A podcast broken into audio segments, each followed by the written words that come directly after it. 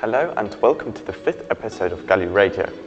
In this episode, we will be talking about the pros and cons of certain topics. We will also talk about sports and their benefits, and we will finish off with music and how music affects your senses.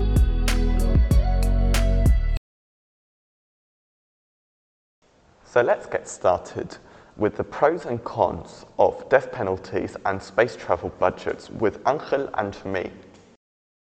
Now, I'm going to express my opinion about the topic Should there be a death sentence in Spain? I think that in Spain shouldn't there be this sentence because there are more cons than pros. The pros, which I consider are the following. If there is this sentence in, in Spain, maybe a lot of bad people who did bad things will die. Also, if in Spain the death sentence is decreed, the, the crime would decrease because the people would think twice what to do sometimes. For last, I think that people with this sentence would not go out on the street so they would not harm the humanity.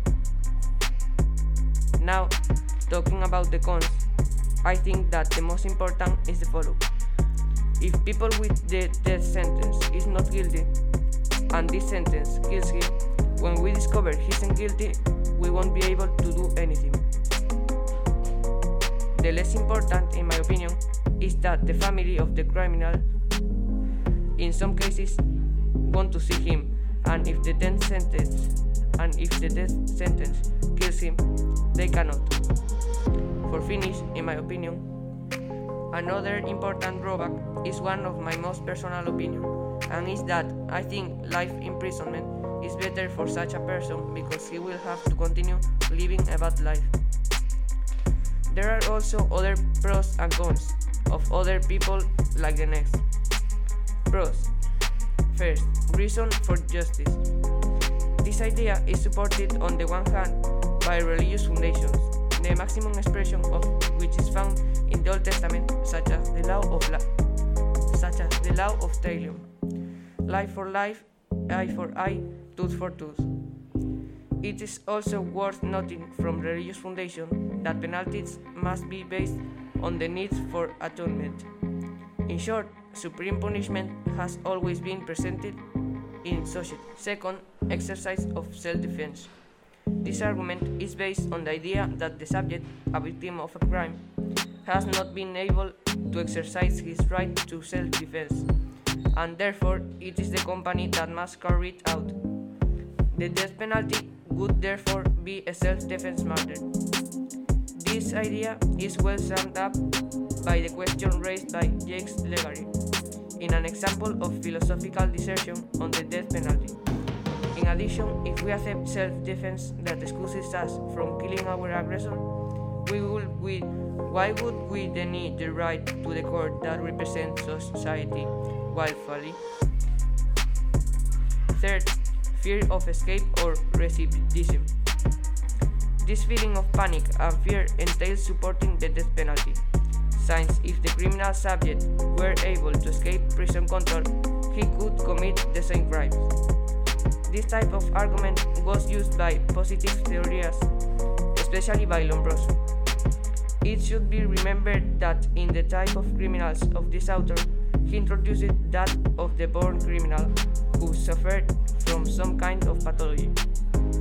This meant that the resocialization of that offender was not possible, and therefore the only viable criminal policy was the removal of the subject. Now, the cons. First, reason for justice. If crime belongs to human nature, the law is not intended to imitate or reproduce such a nature. It's made to correct it. The other hand, other religious dogmatic considerations can be confronted, such as love of neighbor, forgiveness, among others. However, such religious dogmatic considerations aren't sufficient to clarify the issue of the death penalty. It would be necessary to go to the data provided to us by the social science, criminology, sociology, psychology. In relation to the self defense or revenge of the victim, he is involved with intentions that cannot be demonstrated. It may be possible that if the victim could express himself, he would not ask for his revenge, but forgiveness. Would victims all wish to be avenged? Presumably, the Pope publicly, presumably the Pope publicly forgive his aggressor who tried his life. Thanks for listening to me and I.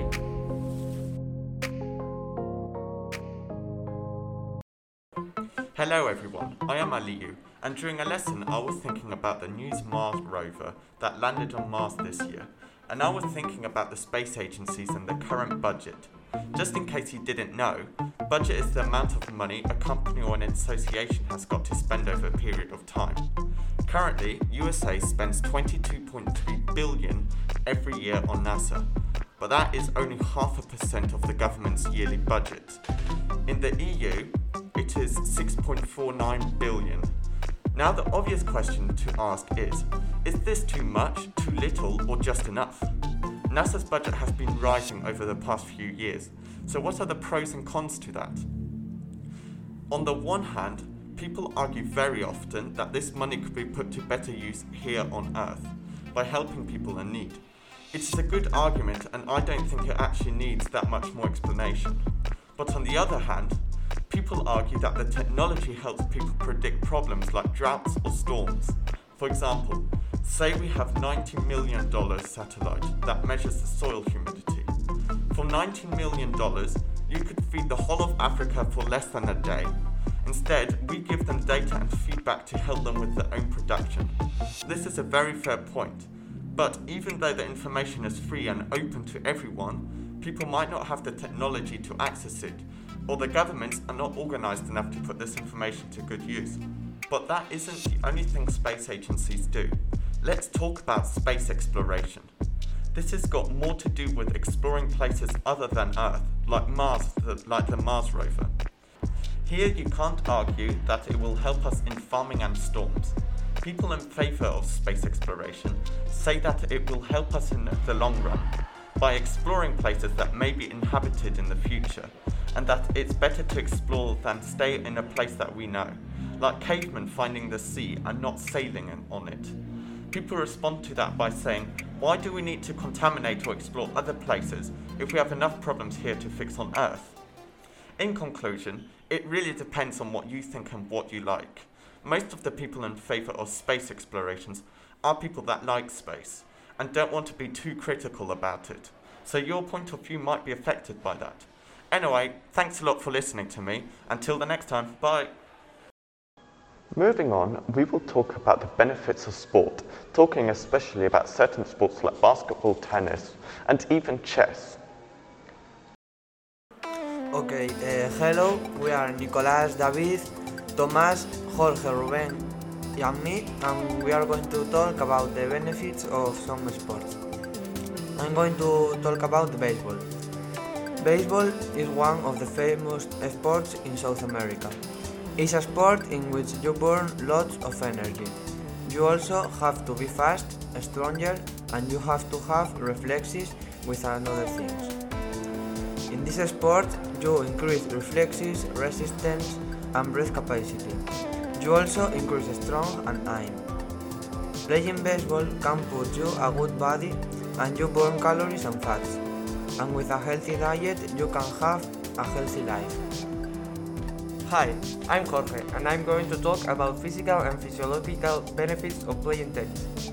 The human body can be trained and improved at any stage of life, and playing tennis is one of the best ways to achieve this. It provides you with multiple psychological benefits, such as staying calm in times of pressure or enjoying teamwork. For younger people, playing tennis is a great way to start developing discipline, committing to the sport and learning from mistakes. There are also physical benefits, like for childhood, playing tennis strengthens their bones as well as helping to prevent osteoporosis, and also can help us improve motor coordination, aerobic cardiovascular and speed exercise, flexibility, balance, and for adults, tennis improves uh, their mobility, better condition, and greater flexibility, agility, etc aerobic capacity, increased endurance, cardiovascular health, etc., and turning strength bones and muscles. And these are the most important benefits of playing tennis. Hi, I'm David and I'm going to talk about some basketball benefits. Uh, during childhood, uh, increased development of height, muscle mass, reflex, and agility. In adults, promotes good blood circulation, lung capacity, and an airway cleanness. Overall, the continuous movement of the game allows for a better synchronization of the heart rate in the player. As for mental, mental health, improves alertness to prevent any type of physical attack. And also, there are some other benefits, as increasing of vitality, fighting stress, strengthens the lungs, encourages coexistence, promotes self-image, helps to control the temperament, overweight and obese combats, and stimulate the release of endorphins. And that are some of my basketball benefits. The health benefits of playing soccer. Soccer is a sport that provides important health benefits to those who practice it. Soccer is one of the most popular sports in the world, with millions and millions of fans. I tell you what are some of, the, of these benefits. The soccer is very healthy, improve your cardiovascular functioning, flexibility, motor coordination, physical condition. The, the football generates tension when a match that is draw and in the last minute the team score. A thing that is good is to learn languages when you play versus an international team. Hello, I'm Ruben. I am going to talk about the benefits of chess. Although many people think not, but chess is a sport and very interesting. It has multiple benefits related to the brain. One of the most interesting benefits of chess is the help to prevent Alzheimer's. It's also good for many other things like improving your creativity, boosting your memory, or raising your IQ. Chess increases reading ability and helps solve problems. I think people should play chess because it makes you think about your decisions a lot more and that helps you not only playing but also in, li- in life. So, if you haven't tried chess yet, I invite you to do it. You will have fun. And to finish off, we will be talking about music and how music affects your senses, including senses like optimism or sadness, or even music that calms you down. Hi, here's Sofia Lanzos, Iciar, Julia, and me, Sofia Gonzalez, and we are going to talk about music and emotions. I know there are some days that you, that you arrive home from school and all you wanna do is play music in your bedroom and just vibe to it. Well, we are here to tell you that the type of music you listen to affects directly your emotions. Sometimes you feel empowered and you want to listen to rock music and sing like Christina Aguilera. Other days you are so happy that you ride home doing the moonwalk while you listen to pop and dance as, if you were Lady Gaga. Even sometimes you feel sad and you just want to cry in your room while listening to James Arthur. Here's how each genre of music affects you and which songs you should listen to depending on of how you are feeling. Optimism is a feeling that makes us see things in a positive way, allows us to assess each situation that we live with encouragement and passion. With this great feeling, we see the good in people, in the events that life is putting on us, trusting in our abilities, our willpower, and putting all our effort and dedication. A person who is optimistic does not compare themselves with others. They see their mistakes as a way to improve. They val- value themselves positively and they fight for what they want. In closing, I think one of the best songs that represent this feeling is Best Day of My Life by American authors. Sad songs awake our deepest feelings. They attract us, not knowing why, even having that meaning or those sad and melancholic lyrics. It may seem obvious that when we listen to songs that speak of sadness, we share their pain, but it is just the opposite. After listening to them, we enter in a state of well-being, relief, or calm.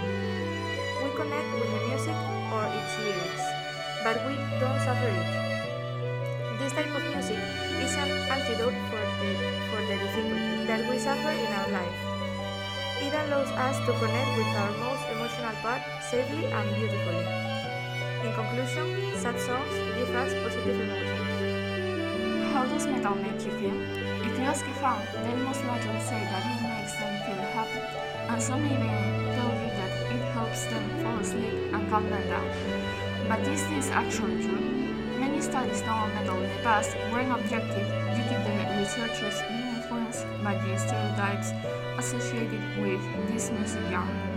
However, in a more recent study done by the University of Queensland, it was found that metal can indeed help you process anger and make you calmer. The experiment, they asked the metalhead what impact had metal had in their lives. 69% reported that it helped them regulate emotion and calm them down. 87% also said that even if the lyrics were sad, it made them happier. And all of the participants agreed that it enhanced their general well-being. In conclusion, despite what your mom may say, metal does in fact make you happier and calmer. That is all for this episode, and we will probably not see you till the next year. So we hope you've had a wonderful year with us and that you will enjoy your summer. But for now, we have to say goodbye till the next year. We hope you, we will see you in September. Bye.